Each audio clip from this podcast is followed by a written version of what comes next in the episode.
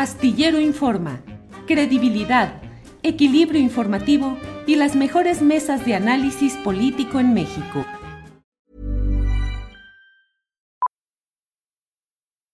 Millions of people have lost weight with personalized plans from Noom, like Evan, who can't stand salads and still lost 50 pounds. Salads, generally, for most people, are the easy button, right? For me, that wasn't an option. I never really was a salad guy. That's just not who I am. But Noom worked for me.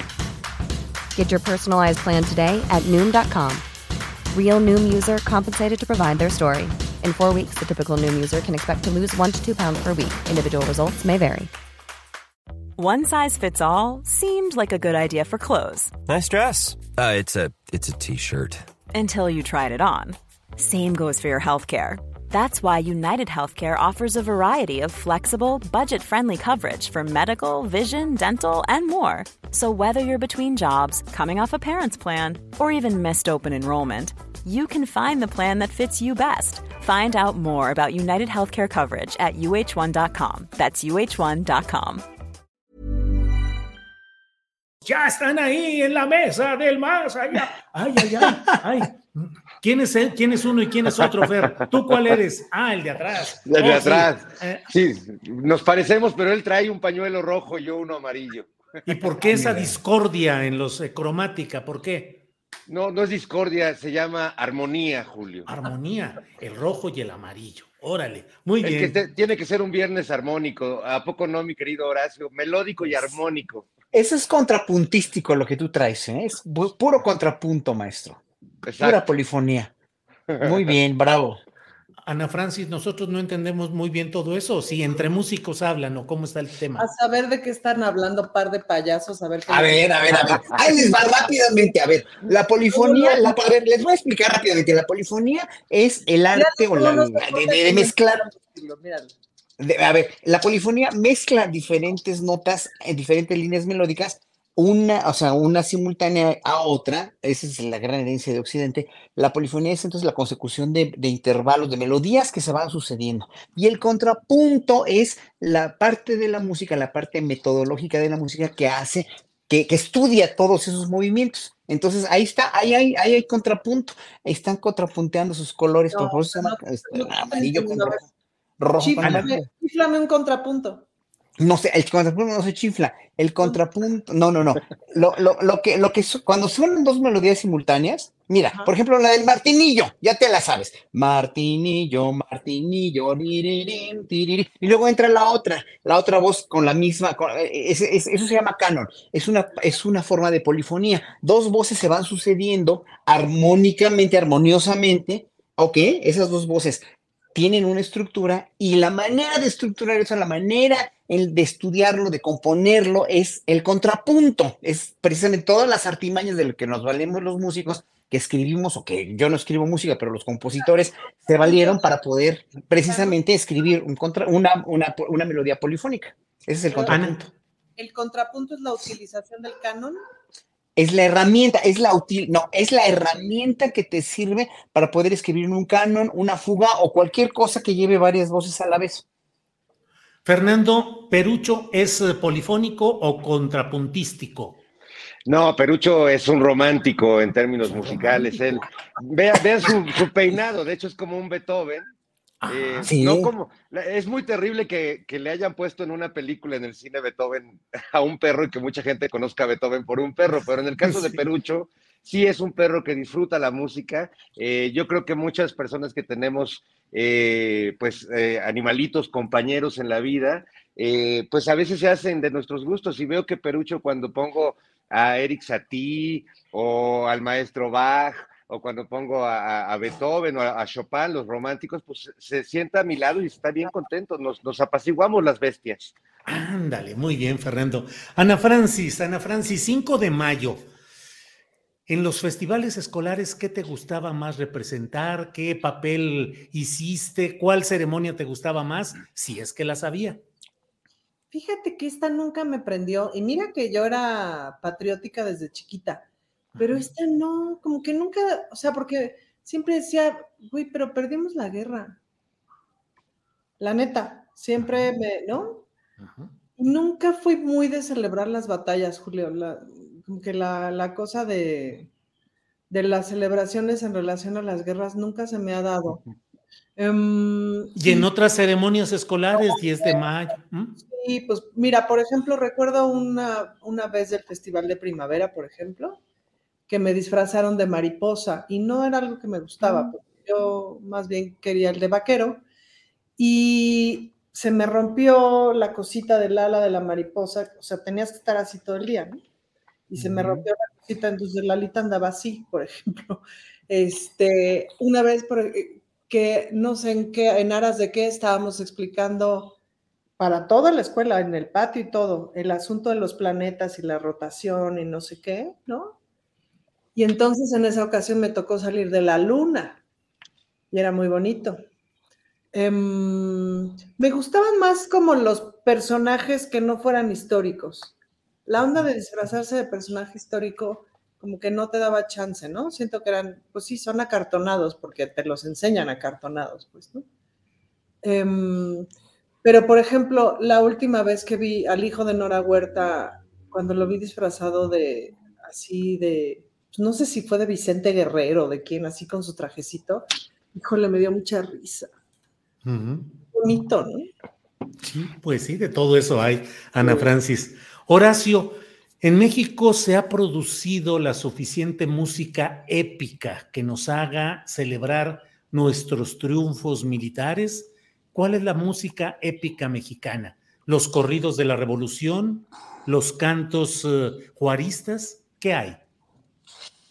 Híjole, qué difícil pregunta, porque mira, vamos empezando por el himno nacional, que es un himno, que es un himno que a mí me parece ya demasiado bélico para lo que queremos o para lo que hemos sido los mexicanos. Es un himno, es un himno, y, ves las estrofas mientras más estrofas pasan, porque esa de guerra, guerra, sin tregua al que intente de la patria manchar los blasones, todo eso me lo aprendí yo en la primaria, que mi primaria se llamaba, por cierto, 5 de mayo, y nos tuvimos que aprender todo el himno nacional este, con todas las estrofas, ¿eh? y, a mí siempre se me hizo muy delicioso, muy bélico, muy eh, innecesariamente bélico. Digo, eh, obviamente todos los himnos nacionales tienen que tener una, obviamente una, una, estructura poética que te remita precisamente a las glorias nacionales o a los, los atributos de una nación pero aquí casi nadie habla de, de, los atributos del pueblo mexicano que conocemos, ¿no? Ni de las culturas antiguas, ni nada. O sea, todo es al grito de guerra, retiembla en su centro de la tierra, etcétera. Señor patria, cines, bueno, la patria, los cines de oliva, etcétera. A mí me parece, por ejemplo, más bonito el, himno, el canto, el himno la bandera de Julián Carrillo, del que dice, oh santa bandera de heroicos carmines, suben a la gloria de tus tafetanes. Ese es muy bonito, ese, ese himno, el himno a la bandera también el de se levanta en el mástil y bandera, que bueno, es, también emblemático, eh, pero yo creo que, yo creo que las canciones más patriotas o más, este, más anquilosadas al, al, arraigo popular mexicano son los corridos de la revolución, obviamente la delita y todos los demás.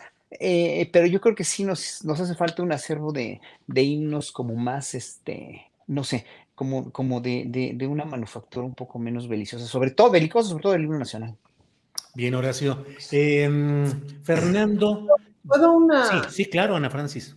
Es que ahora que pensaba, lo primero que pensé también yo fue en el himno nacional, y ahora que preguntaba sobre música épica, que no, no, no, pensé que la canción, la canción Sin Miedo, por ejemplo, de Vivir Quintana, yo no sé si podría ser considerada como una épica contemporánea, porque hay un retrato, digamos, hay un retrato, pues sí, de la épica feminista, de la épica de las luchas de muchísimas mujeres, muy bien retratado ahí, ¿no? Ya a la hora que lo escuchas con, con mariachi que lo han hecho, ay, ¿Por dónde nos vamos ahí, Horacio? ¿Es música de protesta, música épica, corrido? ¿Qué puede ser algo como el de Vivir Quintana?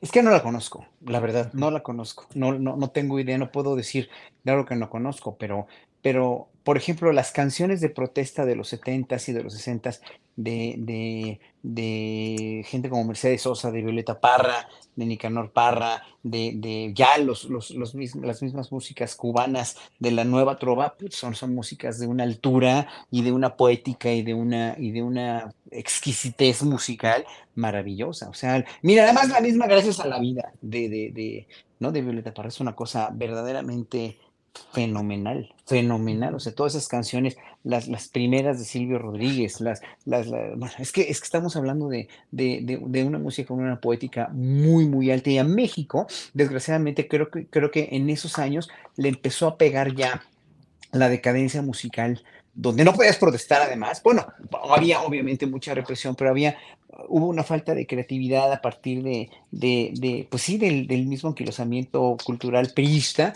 que en esos años estaba muy bien para muchas cosas, ¿no? Para muchas de las bellas artes, pero que a los, a los este, cantantes de, excepto con Chava Flores, que, que, que obviamente me merece todo el respeto y está súper bien el, el, su estructura musical y su pensamiento, pero muy poco, muy pocos artistas llegaron porque llegó a la televisión comercial a fregarlo todo. Llegó la, llegó la onda de la música eh, de, la, de manufactura total, absolutamente visual, y este, y pues ya lo televiso, ¿no? O sea, de, de, de, de, consumibles rápidos y de chatarrización de la cultura, donde la poética se hizo cada vez menos importante e imperó eh, y hablo de la poética musical, de las canciones, uh -huh. pues, ¿no? Y se hizo cada vez más y más importante lo visual y lo barato y lo, lo, lo, lo, lo, chabacano. No quiere decir que las manufacturas sean malas, porque hay grupos muy buenos de esa época, populares y todo, pero claro, obviamente no fue lo mismo. Además, tuvimos una gran influencia de Estados Unidos con los grandes años del rock and roll, que también estuvieron muy bien, digo, había grupos muy buenos, o, o buenos y representativos, como los Locos del Ritmo, por ejemplo, que eran muy buenos, donde estaba Johnny Laboriel, por ejemplo, ¿no? Había grupos muy buenos, pero en un momento dado ya nos fuimos más hacia lo gringo, poco a poco nos fuimos más hacia lo gringo que hacia lo contestatario, pues sí, dijéramos, ¿no? Sí. Entonces, la nueva trova cubana se quedó, eh, le, le, le, llevó muchos años musicalmente y poéticamente de ventaja a la música mexicana y que me lo rebatan aquí porque tengo muchos elementos para decirles cómo, por qué, cuándo y por dónde, hasta contrapuntísticos los tengo. Órale, contrapuntísticos. Fernando Rivera Calderón. Yo, sí, yo quisiera aportar a, a, este tema, Julio, que es muy, muy bonito, que es, eh, pues, la, la, como dices, la música y la épica. Y yo creo que no hay eh, guerra, así como no hay cortejo, porque finalmente se parecen y están relacionados desde la música que hacen los pájaros, que hacen música uh -huh. para cortejar y hacen música para, para pelear, para la guerra. Y eh, la canción, eh, la música siempre ha acompañado los procesos revolucionarios en México. Sí creo que Canción sin Miedo de Vivir Quintana se ha convertido en eso, en un nuevo himno que acompaña a una revolución feminista y a un movimiento muy poderoso, pero ha habido muchas canciones que eh, se ha apropiado eh, sin esta eh, cosa mediática que ahora permite, que las cosas se viralicen, pues en los tiempos de la revolución se viralizaba la cucaracha, por ejemplo, y había una cucaracha villista y una carrancista y una zapatista, y cada grupo eh, militar adaptaba la cucaracha de, de, manera humorística para criticar al contrario. En la reforma igual, recordemos la versión este, maravillosa, satírica de Adiós Mamá Carlota que presentaba Vicente Rivapalacio, que, que, hizo esa letra. En, eh, eh, desde la época independiente, pues hay registros de canciones satíricas, canciones contra Santana.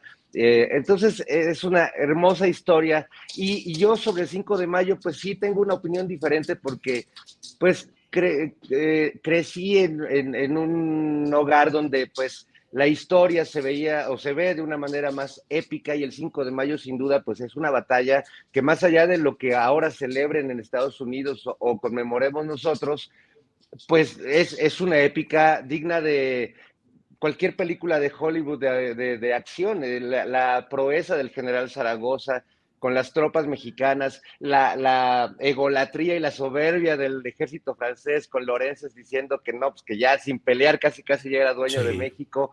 Eh, eh, y Zaragoza, que es un personaje maravilloso, que además a unos meses después de haber ganado esta épica batalla, pues muere, de, eh, muere súbitamente, ¿no? De, de, por de una enfermedad gastrointestinal, si no me equivoco.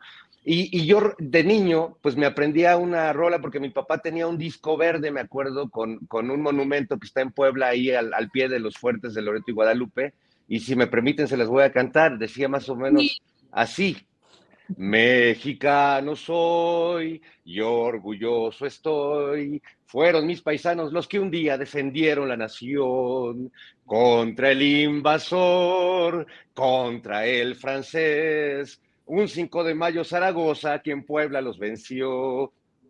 1862, Ciudad de Puebla, 5 de mayo, pues Zaragoza, el mexicano, el mexicano que venció al invasor. ¡Órale, bravo! Muy bien, Fernando Rivera Calderón. Gracias, amigos. A ti, Fernando. Ana Francis, ¿qué agregar a todo este, a toda esta ensalada musical? ¿Qué seguimos, es? seguimos en la lucha, Julio. Seguimos en la lucha. Órale.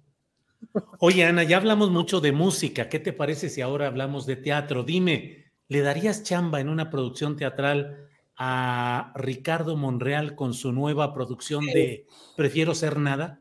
Sí, ahora sí, Julio, porque ha demostrado una gama importante de sentimientos. Es decir, con esta última declaración de primero permítanme parafrasearlo, no lo dijo así, pero el, primero me mato antes que, que, traicionar a mi presidente. Pues me mato. es, que, es que lo dijo muy bonito, Julio. Le echó melodrama, pero además lo actúa bien. O sea, no, no, lo, no lo actúa así de que no le crees, no, hasta podrías llorar con él. Le echa, le echa. Lo que es muy interesante descubrir, esos personajes son fascinantes como personajes, Julio más allá, quisiera, quisiera tratar de hacer una descripción sin mayor juicio. Verdad de Dios que casi no trae jiribilla mi comentario, poquita nomás. Pero, es decir, como todo el proceso mental que hace que el personaje transite de acá para acá, ¿no? Es decir, lo que decía en estas cuasi amenazas, o así lo recuerda mi memoria de cuasi amenazas de si no soy yo el candidato presidencial, esto se va a poner muy horrible, a primero me mato que este, traicionar al movimiento, traicionar a mi presidente, no sé qué. Entonces, en medio, digamos, hay una escena en medio que es sin duda el asunto del Senado del otro día, que ahora yo he llegado a pensar si ese asunto del Senado habrá sido en efecto un momento en donde el personaje se da cuenta de que ya no tiene tanto poder o todo aquello fue un, eh, un tinglado también bien manejado por el personaje para regalar este, el rechazo, para, ¿cómo se llama? Para coordinar, digamos, de alguna manera el rechazo a una votación, mientras había prometido que iba a lograr unos votos, pero a la hora de la hora les dijo, tenga que, se hizo el que las iba a lograr, pero no los iba a lograr, pero en realidad siempre supo que no los iba a lograr. En fin, tramas, ¿ves? ¿Cuál es la dramaturgia ahí, Ana Francis? Pudo haber sido alguien que de origen nunca hubiera estado comprometido con todo lo que estuvo diciendo de que se iba, de que diciembre me gustó para retirarme y todo. Y en el fondo pudo haber sido una especie, pues no de agente doble, sino de agente con una sola función que engañó y engatusó a la oposición, los hizo caer en una serie de garlitos y luego termina como en la canción de Javier Solís, la de entrega total, diciendo, pero esta vez quiero entregarme a ti en una forma total. Es que habría que hablar de la génesis del personaje. Ahí hay un, ahí hay un, fíjense cuánto entretenimiento nos ha traído este personaje a esta mesa, a esta mesa, a esta mesa que más aplauda, como dice Letiche, que somos la mesa que más aplauda. No, sí, no. Em, yo recuerdo este, esta, este testimonio que soltó Laida Sansores por ahí que decía extraño al compañero Monreal, al hermano Monreal, me parece que lo nombró por favor, todo lo que digo, recuerden que es como lo recuerdo. No, pasó. Es decir, es mi narración. Pero la vida es como uno la recuerda, han dicho los clásicos. Entonces, a mí me impresionó ver, ver, porque claro, yo no conozco al personaje de tanto tiempo y además es que no lo conozco. X, ¿no? O sea, no lo conozco, nunca hemos conversado, etcétera. Entonces, Laida Sansores lanza este extraño al hermano Monreal, extraño al compañero no sé qué, lo cual significa que hubo un personaje así en algún momento, o por lo menos un personaje así, pues en la vivencia de Andrés Manuel, en la vivencia de Laura, de, de, de Laida, y en la vivencia de tantos otros de por ahí, pues, ¿no? Al que yo he conocido como ciudadana, pues, ¿quién es?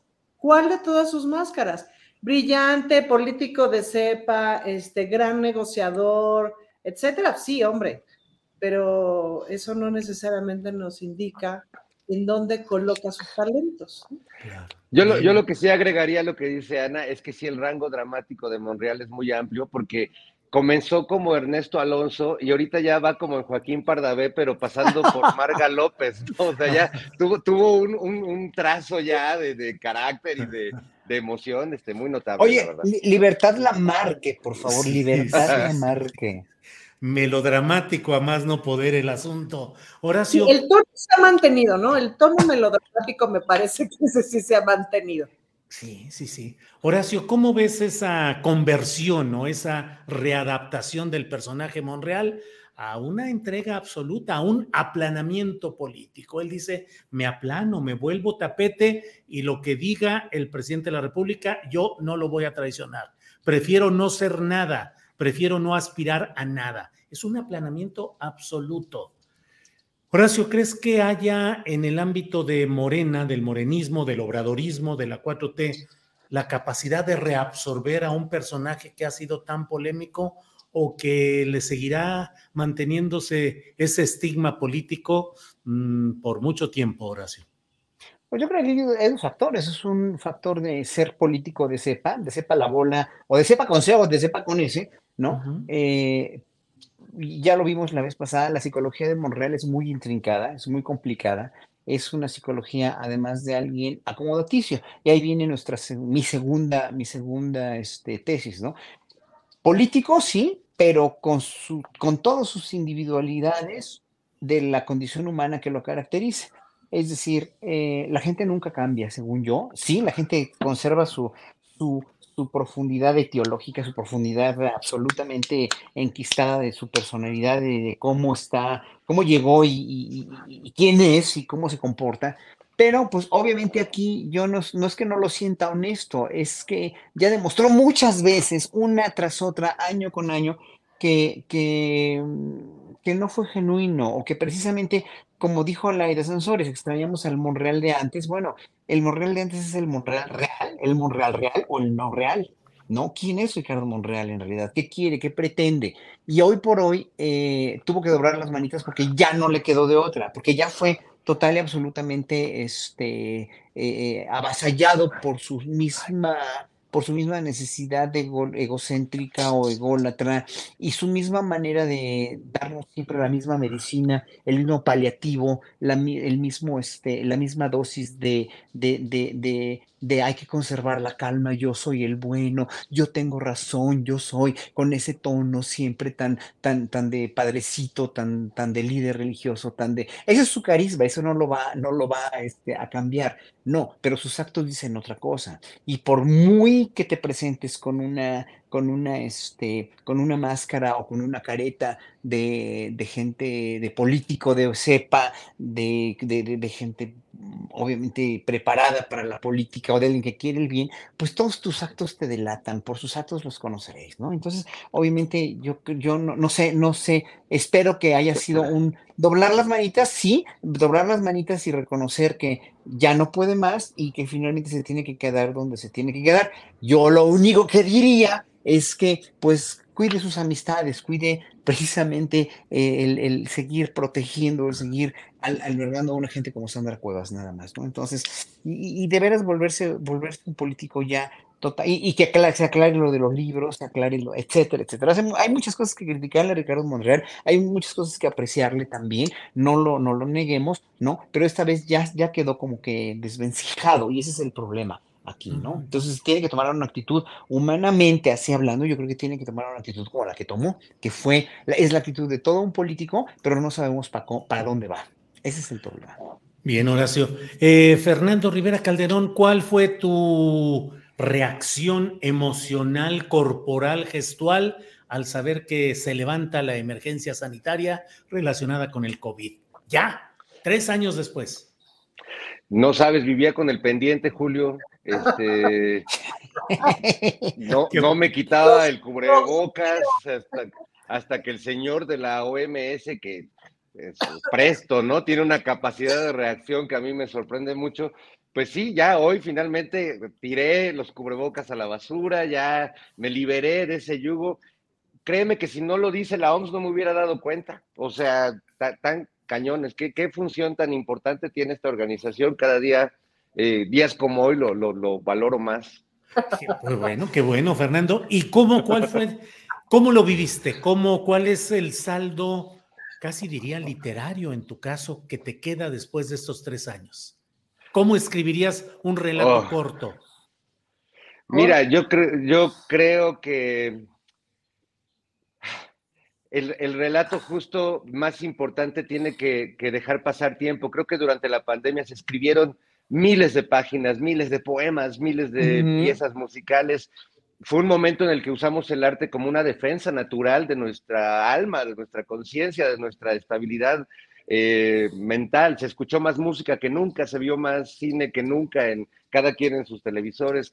Eh, eh, a mí me dejó muchos aprendizajes y muchos golpes terribles, como diría el poeta, golpes tan fuertes en la vida que, que la verdad no sé, no sé si un día tendré el, valor o, la capacidad de poder escribir de ello, pero dejando, dejando pasar el tiempo que permita sentar todas esas emociones, ¿no? Si quizás todos los muertos que hubo durante ese periodo no se han terminado de contar, eh, pues yo creo que nosotros todavía tenemos mucho que asimilar y que aprender o que aquilatar al, al respecto de esos, de esos aprendizajes. Yo, eh, como todos, la, la pasé terrible también, fue en, así como las familias a veces terminaban alucinándose entre ellas, en mi caso que vivo con Perucho, pues más bien fue un, enfrentamiento de, tanto de, Perucho como mío al espejo, a la, autoevaluación, a,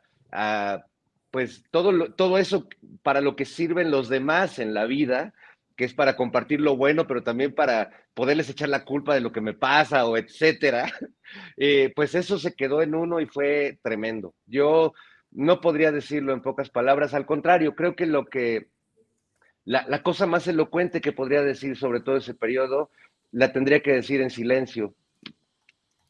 Bien, en silencio, ese sería el canto silencioso, Fernando Rivera. Ana Francis, ¿cómo ves las cosas? ¿De veras Marcelo Ebrard ya tiene las maletas listas para irse? ¿Le urge ya irse? La subsecretaria de Relaciones Exteriores, Marta Delgado, dejó el cargo, dijo, para pasar a sumarse al proselitismo abierto de, mm, de Marcelo Ebrard. ¿Cómo estás viendo esa exigencia abierta que está haciendo el propio Marcelo Ebrard de que ya se fijen términos de la renuncia incluso de quienes son aspirantes? Y por otro lado, pues una frase, unas palabras que creo que tienen mucho significado político, que él dice o encuesta o favorita. ¿Cómo vas viendo eso, Ana Francis? Bueno, uno, me encantó la respuesta de la jefa de gobierno de la, transformación. Sí. Esa sí fue casi eslogan, ¿no? Em, es que es un momento bien delicado, Julio, porque por un lado dices, a ver, las tres candidaturas evidentes son Claudia Sheinbaum, Marcelo Ebrard y Adán Augusto. Pero a mí como ciudadana digo, está padre, pero no quisiera que dejaran sus funciones hasta seis meses antes me parecería razonable. Pero de aquí a allá, la neta es que los tres personajes me parece que lo están haciendo muy bien y que son este, posiciones clave para que la vida siga funcionando. Entonces, no me gustaría que dejaran sus, eh, sus trabajos, pues, porque con todo y todo, con todo y que, este, digamos, hablan un poco de sus candidaturas, alrededor hay gente que está, está como haciendo, viendo, etcétera, y son, digamos, las precandidaturas más evidentes, pues yo no veo que Marcelo tenga descuidado su changarro, tampoco Dan Augusto y tampoco Claudia Sheinbaum, ¿me explico? Y eso me parece que está bien. ¿Cuándo debería ser el momento? Mi deseo como ciudadana, y de veras es por un asunto de, de, de, que no dejen los trastes a medias, es que no sea más allá de seis meses antes, pues, ¿no? Y cada uno, pues la verdad es que tiene un espacio de exhibición que le va a favorecer o no para construir estas eh, precandidaturas, porque pues están en el ojo público y están en el escrutinio todos los días, es decir, estamos viendo cómo trabajan, estamos viendo quiénes son, estamos viendo qué hacen. Entonces, eso es también, digamos, pues un proceso propedéutico muy interesante. A lo mejor, ahora que estaba escuchando a Citlali en el programa que decía, en la entrevista que le hiciste, que decía, el presidente lanza una serie de nombres y lanza estas preguntas y tal a mitad de su sexenio, este, lo cual eh, de pronto todo el mundo dijimos, no se adelante porque, ¿no? Se van a armar los chingos, y resultó ha resultado un proceso muy interesante en el que, por un lado, eh, pues ha habido quien saca el cobre. Tenemos ahora justamente estos resultados de primero muerto antes que traicionar al presidente. It's that time of the year. Your vacation is coming up. You can already hear the beach waves, feel the warm breeze, relax, and think about work. You really, really want it all to work out while you're away. Monday.com gives you and the team that peace of mind. When all work is on one platform and everyone's in sync, things just flow wherever you are. Tap the banner to go to Monday.com. Everyone knows therapy is great for solving problems, but getting therapy has its own problems too, like finding the right therapist, fitting into their schedule, and of course, the cost. Well, BetterHelp can solve those problems. It's totally online and built around your schedule. It's surprisingly affordable too. Connect with a credentialed therapist by phone, video, or online chat, all from the comfort of your home. Visit betterhelp.com to learn more and save 10% on your first month. That's BetterHelp H E L P. Y tenemos a estos tres personajes que han ido surfeando la circunstancia, a veces con más dignidad, a veces se resbalan tantito, pero nos ha puesto a mirar. El personaje, el, presidente me parece que le apuesta a esto, ¿no? Le apuesta, le, apuesta a los maratones, es decir, cuando tú haces un maratón, nunca he hecho un maratón, pero digamos, cuando haces una carrera larga, cuando haces un proceso largo de algo, al 70% del proceso se sale quién eres, se brota quién eres en realidad, ¿no? Entonces, pienso que eso es lo interesante de esto. Ana Francis. Horacio Franco, ¿cómo vas viendo esta evolución de los uh, personajes inicialmente nombrados? Bueno, pues en Monreal parece que ya eh, no, no estará ya en esa dimensión presidenciable. Eh, Gerardo Fernández Noroña, que no es miembro de Morena ni del PT, no está afiliado a ningún partido, ahí sigue caminando, creciendo y trabajando por fuera, aunque pareciera estar quedando fuera de la narrativa desde Palacio Nacional, es decir, pareciera que todo se está centrando en cierta área, eh, en los personajes, en los tres principales, que son Adán Augusto, Claudia Sheinbaum y Marcelo Ebrard.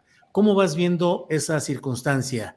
¿Qué te parecen las premuras que plantea Ebrard, eh, el trabajo operativo puntual de Adán Augusto y pues lo que yo veo, he dicho y he escrito, que pareciera que hay un cierre de filas de la clase política obradorista, morenista o 4T alrededor de Claudia Sheinbaum, quien diariamente, cada fin de semana, tiene eh, alrededor de ella una conjunción de fuerzas políticas, pues eh, muy clara. Y por otra parte, ¿cómo ves también el proceso de Fernández Noroña? Horacio.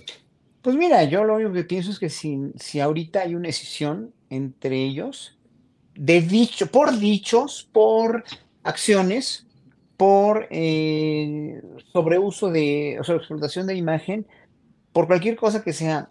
Pero si hay una decisión, va a ser muy delicado y se van a echar la soga al cuello y le van a echar la soga al cuello a Morena, nada más. ¿Cómo, cómo le echaron la soga al cuello a Morena en, en, este, en el estado de Coahuila? Es decir, eh, si no se unen, ya lo hemos visto muchas veces, si no hay una, una, eh, eh, una coalición de la izquierda en Coahuila, pues va a ganar el PRI y ya, y otra vez tenemos el PRI en, en, el poder.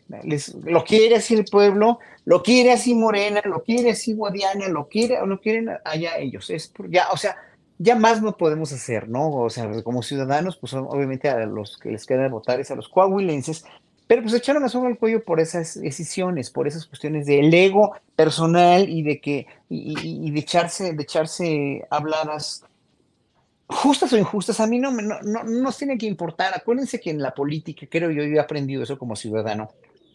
Si no demuestras, como lo demostró el PRI durante tantos años, una cohesión, una congruencia, una unidad, aparente o no, o sea, eso, eso no lo vamos a, dejar, este, no lo vamos a poner en tela de juicio. Pero si no demuestras una unidad y una congruencia y, de veras unos procedimientos que aunque sean eh, eh, en cierto sentido se, basen en, en, dichos y no en hechos y no en verdaderos sentimientos, ¿no? Pues obviamente vas a empezar a, hacer una decisión, a escindir y a, y a, poner, y a poner en duda todo lo que, toda la fuerza de cualquiera de los tres candidatos. Eso es lo único que yo les pido a todos. Y a Fernández Noroña, pues obviamente tiene todo el derecho y yo lo admiro mucho como persona, como una gente con una sensibilidad social, etcétera. Hay mucha gente que no lo quiere, pero Noroña tuvo de veras los tamaños tompiates desde hace años de poner las verdades, de decirlas en su cara. Eso tiene una gran valentía.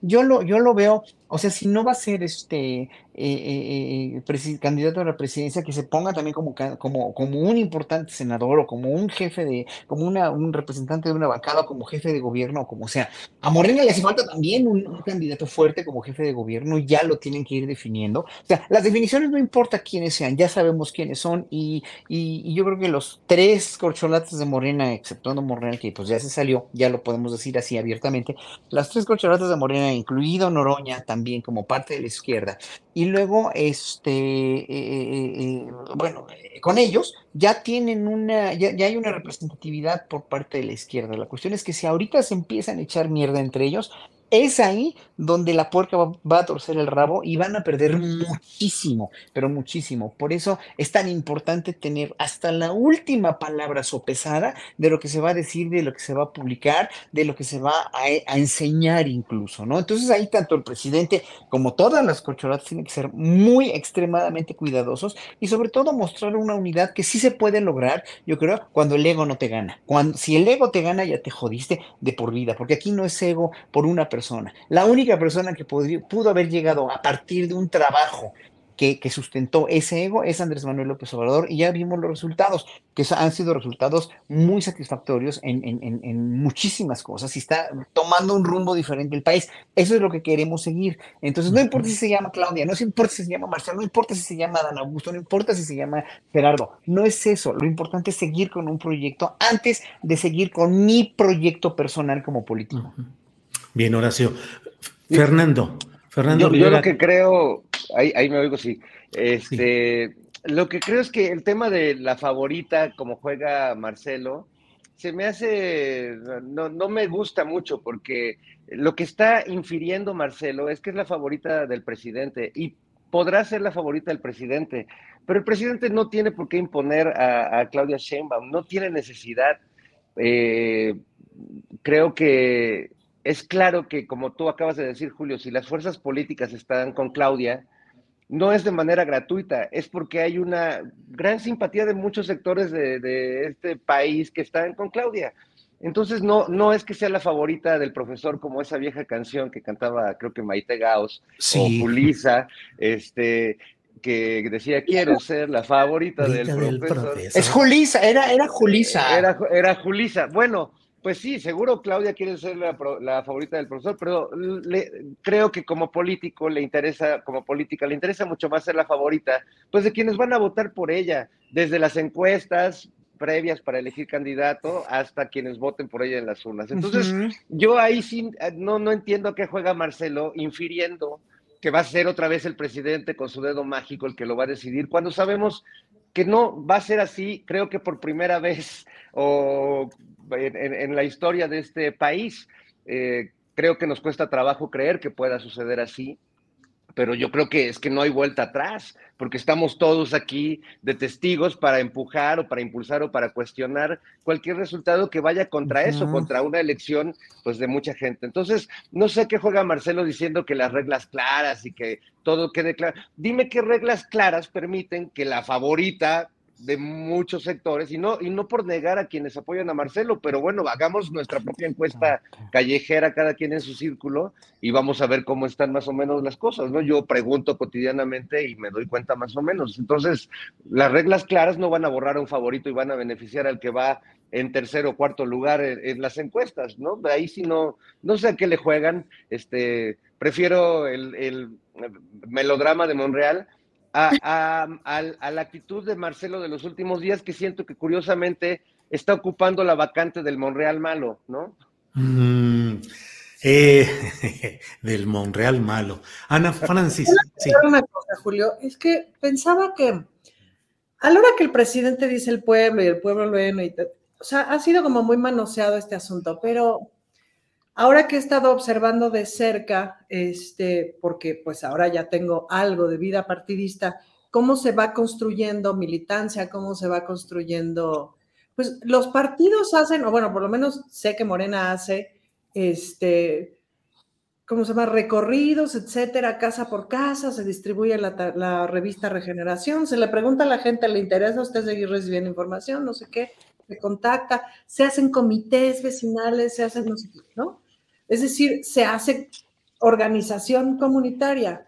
Y por otro lado, o sea, los respaldos también se van construyendo a partir de la suma de un montón de organizaciones comunitarias, que ese fue el trabajo que empezó el presidente de A Pueblo por Pueblo y en el que relata todo mundo que acompañó al presidente en estos recorridos, etcétera, y en esta formación de, Morena como partido, como una más general, todas las personas que estuvieron ahí relatan esta frase que decía el presidente de te doy tus tenis y este, o cómprate tus tenis y 300 casas tienes que visitar el día de hoy, pues, ¿no?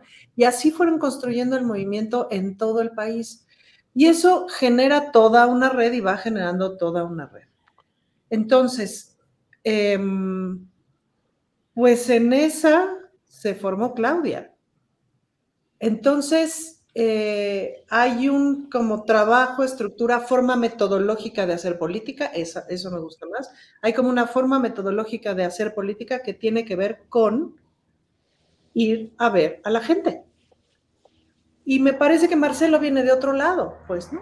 Viene de una forma metodológica de hacer política distinta, en la que no habla con mucha gente ¿Habla con mucha gente de la élite y del poder? Sí, pero no necesariamente habla con mucha gente. Y eso es interesante, pues, ¿no? Eso es interesante en términos de lo que estamos siendo hoy. Y eso se ve. Ana Francis, ¿y a qué juega Marcelo? Mm. Pregunta Fernando Rivera Calderón. Pues no lo sé. No lo sé. Yo creo que Em, de veras no sé si honestamente piensa que todavía tiene chance. Ojo que tampoco estoy siendo imparcial. Mi corazón. ¿Tú crees que no? Yo pienso que ya no tiene chance. Es decir, lo que creo que ya no tiene chance es esa forma de concebir la política desde las alturas. Ajá. Le falta barrio. Y yo no sé si lo vaya a agarrar. Yo no sé si alguna vez quiso agarrar barrio. Y lo digo esto ahora sí que con todo respeto. Este, me parece que es una forma de hacer política que funcionó en algún tiempo. No es una forma necesariamente deshonesta, ni, ¿no? No. No, no, no. Pero ya no es así. Quien no haga barrio no tiene futuro político, pero ni en este partido ni en ninguno. Bien, Ana Francis. Horacio Franco, ¿qué es la política de barrio y qué es la política de élite específicamente en Morena o en la 4T. Hay muchos personajes de élite que han ocupado cargos eh, importantes en la 4T, pero en este momento en el cual de lo que se trata es de tratar de encontrar eh, la carta, la propuesta para una continuidad de un proyecto, ¿qué tanto la élite o el barrio. Y lo decía de alguna manera el propio presidente de la República en aquel discurso famoso, el general Mújica o Ávila Camacho. ¿Cómo ves, Horacio? Es que es, es la configuración de un partido político, de un gobierno, tiene que tener gente que sea capaz de hacer todos los y de, y de regular todos los rubros que tiene un país especialistas, gente del pueblo, gente de élite si tú quieres. Si tú vas a nombrar un secretario de cultura o un secretario de educación que no conoce de ese rubro, que no tiene la praxis o que no tiene la, las capacidades, con o sin scouting, eso no importa, o sea, tiene, tienes que hacerlo.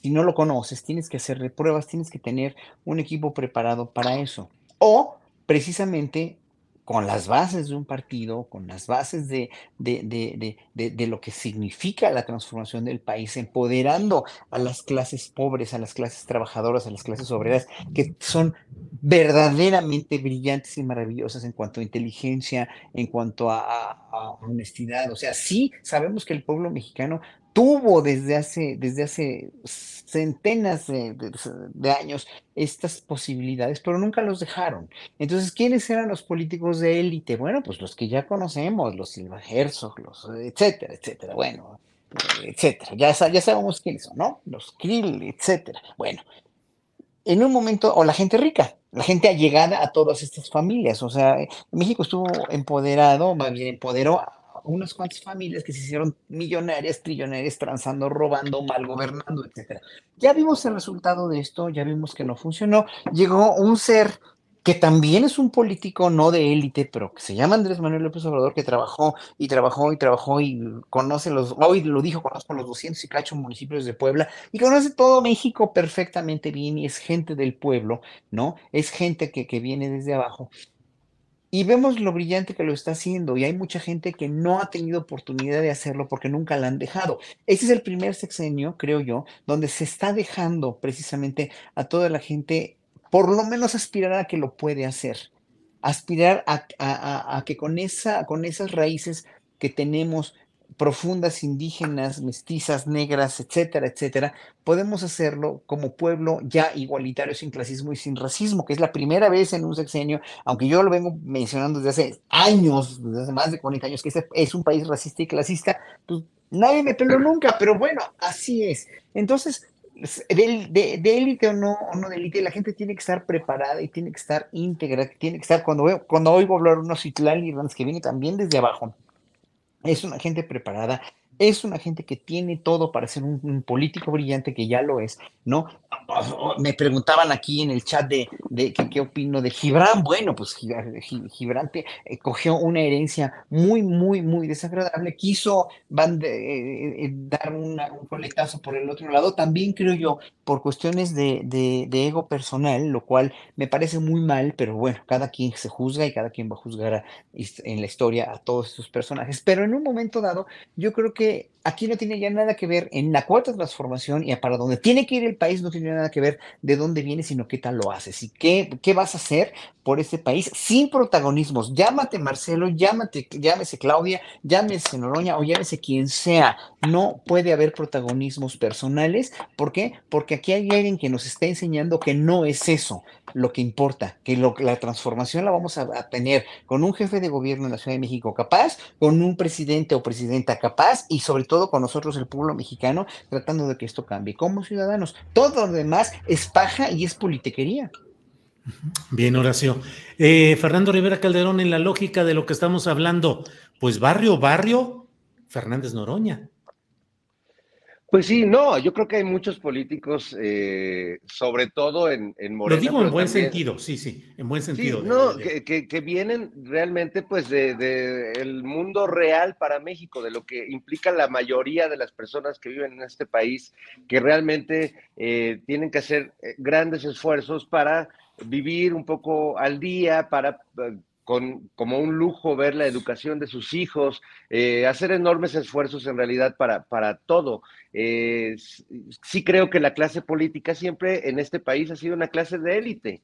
Eh, tampoco podría decir que Marcelo y Sheinbaum sean extraídos de, de, las clases populares, no lo son, pero bueno, hay una sensibilidad distinta. Creo que en ambos, a mi parecer, más eh, del lado de Claudia, pero tampoco podría decir, o sea, comparado con cualquier político de la vieja guardia, con un Peña Nieto, con un Felipe Calderón, pues no, nada, nada que ver, no tenían contacto con la gente.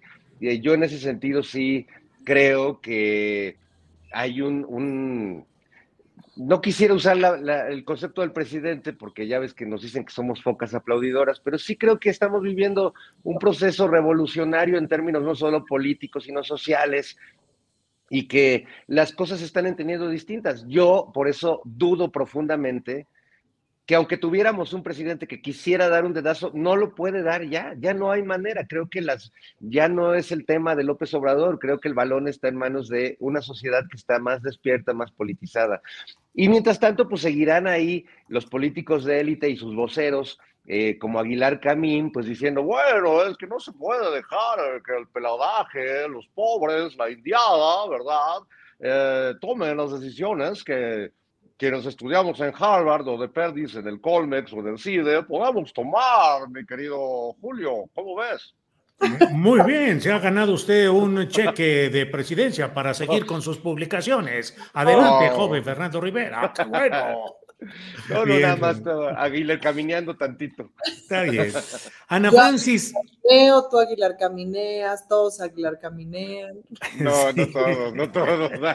No, no, estaba solamente haciendo un ejercicio. Este. Un ejercicio. Ana, estamos ya, eh, se acerca, faltan minutos, pero nos acercamos al final de, esta parte correspondiente a la retransmisión que hace el canal 22. Pero Ana Francis, si ahorita llegara un rayo eh, eh, celestial y no fueras diputada morenista, sino fueras columnista política, yo te preguntaría, ¿quiénes son los nombres para las candidaturas de Morena a la Ciudad de México? Bueno, creo que los nombres están ahí muy claros. Está Martí Batres, está Clara Brugada, está Harfush, me parece que también Rosa Isela por ahí anda sonando. Eh, no sé si Ariadna Montiel también. Son, me parece, los que suenan. ¿Y cuál es el análisis de la columnista política Ana Francis Moore? ¿Cuáles son las posibilidades de cada cual? La, la, columnista política Ana Francis Moore es sobre todo optimista, entonces te voy a dar los rasgos optimistas que veo de cada uno. No, pero un eh, columnista política, político tiene que centrarse en los otros. Mira, yo la verdad me centraría en dos candidatos posibles que serían Martí Batres y Clara Brugada. Ah. Las cosas que yo he visto como de manejo de la política, de entendimiento. El otro día Martí Batres me dio una lección de altura. Este, había una circunstancia que yo ya estaba así de, ¡ah! Este, ¿Por qué se fueron los granaderos? Regrésenlos, ¿no? Y entonces y le pregunté a Martí, ¿cómo aguantas? Pues, ¿cómo todavía, no? Y, dijo algo así como de, pues dejemos que triunfe la política, o no podemos renunciar a la aspiración de que triunfe la política. Algo así dijo. ¿No? Entonces dije, chale, pues sí, tienes razón. Y la verdad es que he estado aplicando su lógica en el último mes y cacho y me ha ido bien, sobre todo me ha ido bien internamente. No sé si la política ha triunfado, pero yo he estado como mucho más en paz y se me han abierto mucho más la posibilidad de ideas para que triunfe la política. Y sí ha triunfado. El otro día aprobamos un dictamen que me costó mucho trabajo y triunfó la política. Em, y por otro lado, pues lo que Clara Brugada ha hecho en Iztapalapa es impresionante, Julio. Clara, eh, Iztapalapa ya es más seguro que Benito Juárez y venía de un rezago bien impresionante. Y por eventos y por cosas, pues he estado muy cerquita de Iztapalapa, además de que fui a ver La Pasión y me la pasé bomba y me super aluciné y etcétera. Entonces, esas dos, la verdad es que me parece que son las candidaturas más adecuadas por cómo conocen y han trabajado la ciudad. Ana, sería Martí Batres por escalafón y Claudia Brugada por padrón electoral. Clara. Perdón, sí, sí. Pues es que no sé, porque, porque si es, o sea, por un lado también está la decisión de si es hombre o si es mujer, ¿me explico? En ese sentido no son competencia y eso me parece muy bueno. Em, me parece que esa decisión viene del partido, de si es hombre o si es mujer, no lo sé, o no sé si viene del INE. En esas cosas me falla, la, me falla, la, me falla la, el conocimiento. Dispénsenme.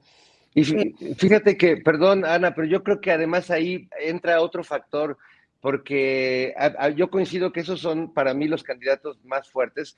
Me parece que Rosa es una extraordinaria funcionaria, la verdad, pero para gobernar esta ciudad veo más el perfil de Martí y de Clara, pero creo que Martí tiene, es como la teoría y la práctica, ¿no? Martí es la teoría y Clara es la práctica. Martí tiene una gran experiencia en la administración pública, creo que lo ha hecho muy bien, y si bien ha tenido épocas de mucho contacto, también es, es, es un funcionario de, trabajo, ¿no? Y Clara todo el tiempo está en contacto con, con la gente, y ese es su superpoder, ¿no? Eh, tiene una gran eh, comunicación con su gente más cercana. No sé si ese, ese gran liderazgo que tiene entre su gente logre permear al, resto de, quienes puedan votar por Morena en la ciudad.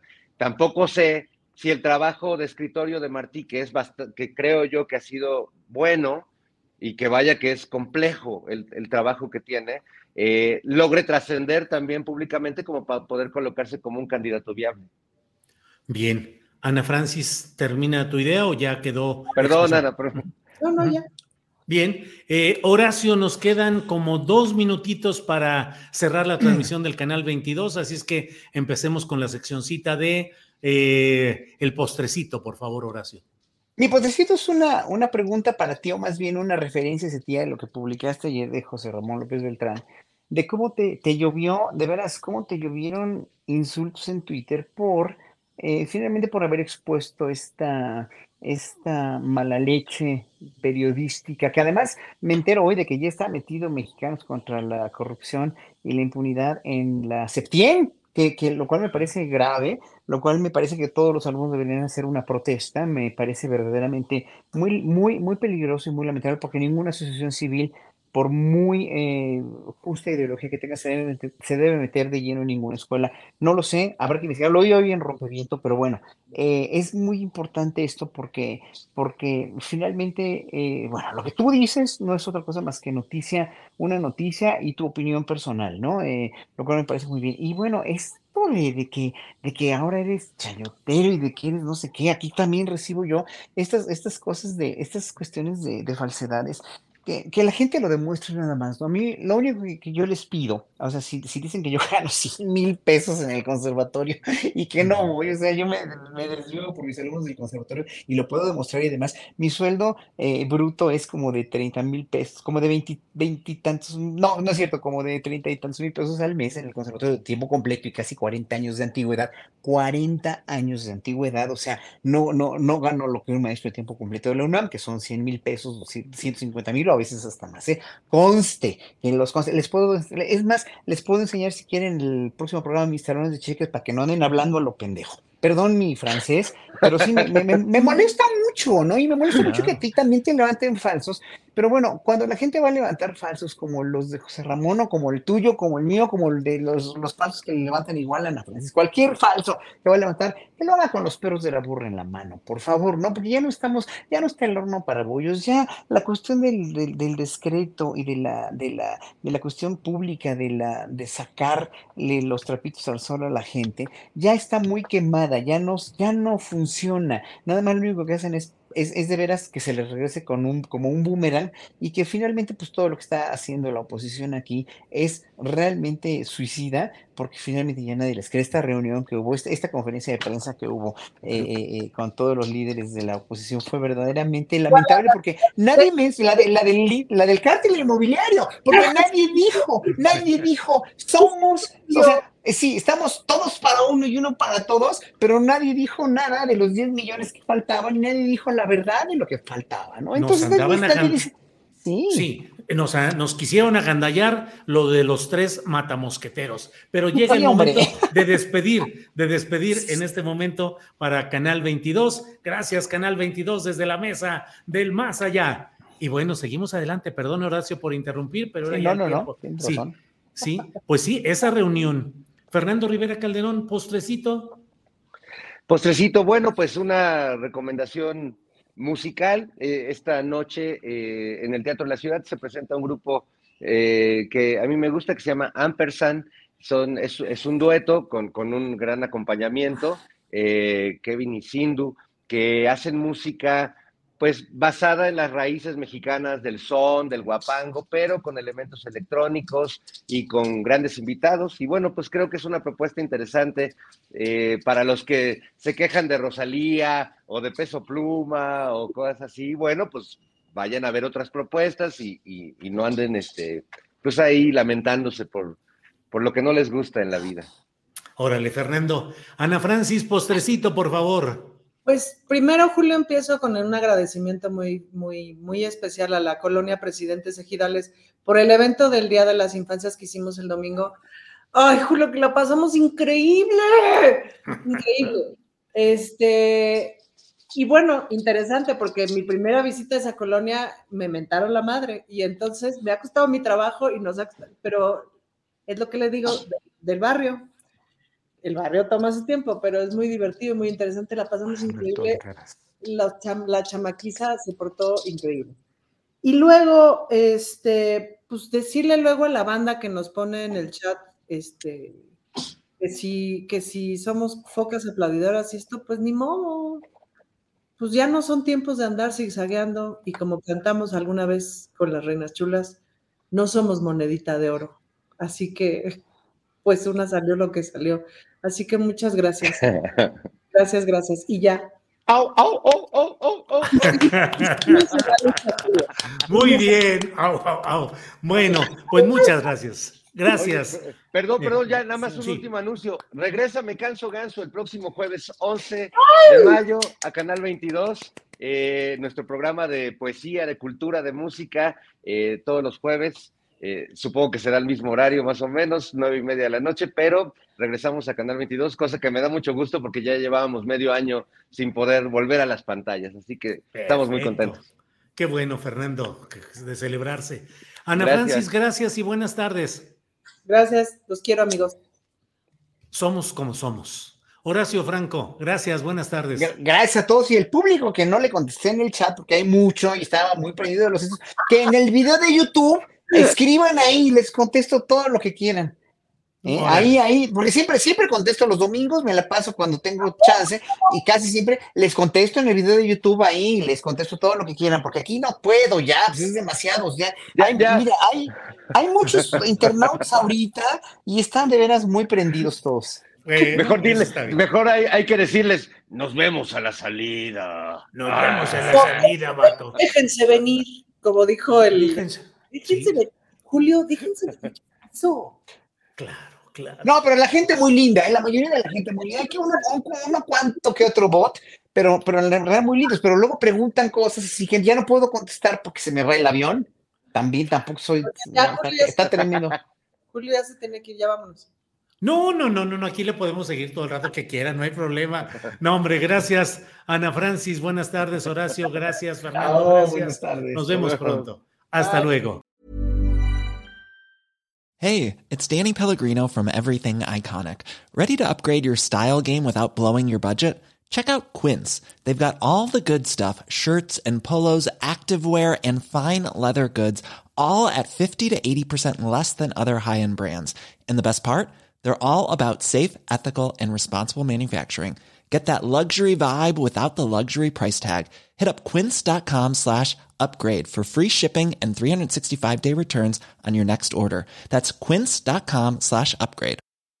Hi, I'm Daniel, founder of Pretty Litter. Did you know cats tend to hide symptoms of sickness and pain? I learned this the hard way after losing my cat, Gingy. So I created Pretty Litter, a health monitoring litter that helps detect early signs of illness by changing colors, saving you money and potentially your cat's life. Pretty Litter is veterinarian developed, and it's the easiest way to keep tabs on your fur baby's health right at home. Go to prettylitter.com and use code ACAST for 20% off your first order and a free cat toy. Terms and conditions apply. See site for details.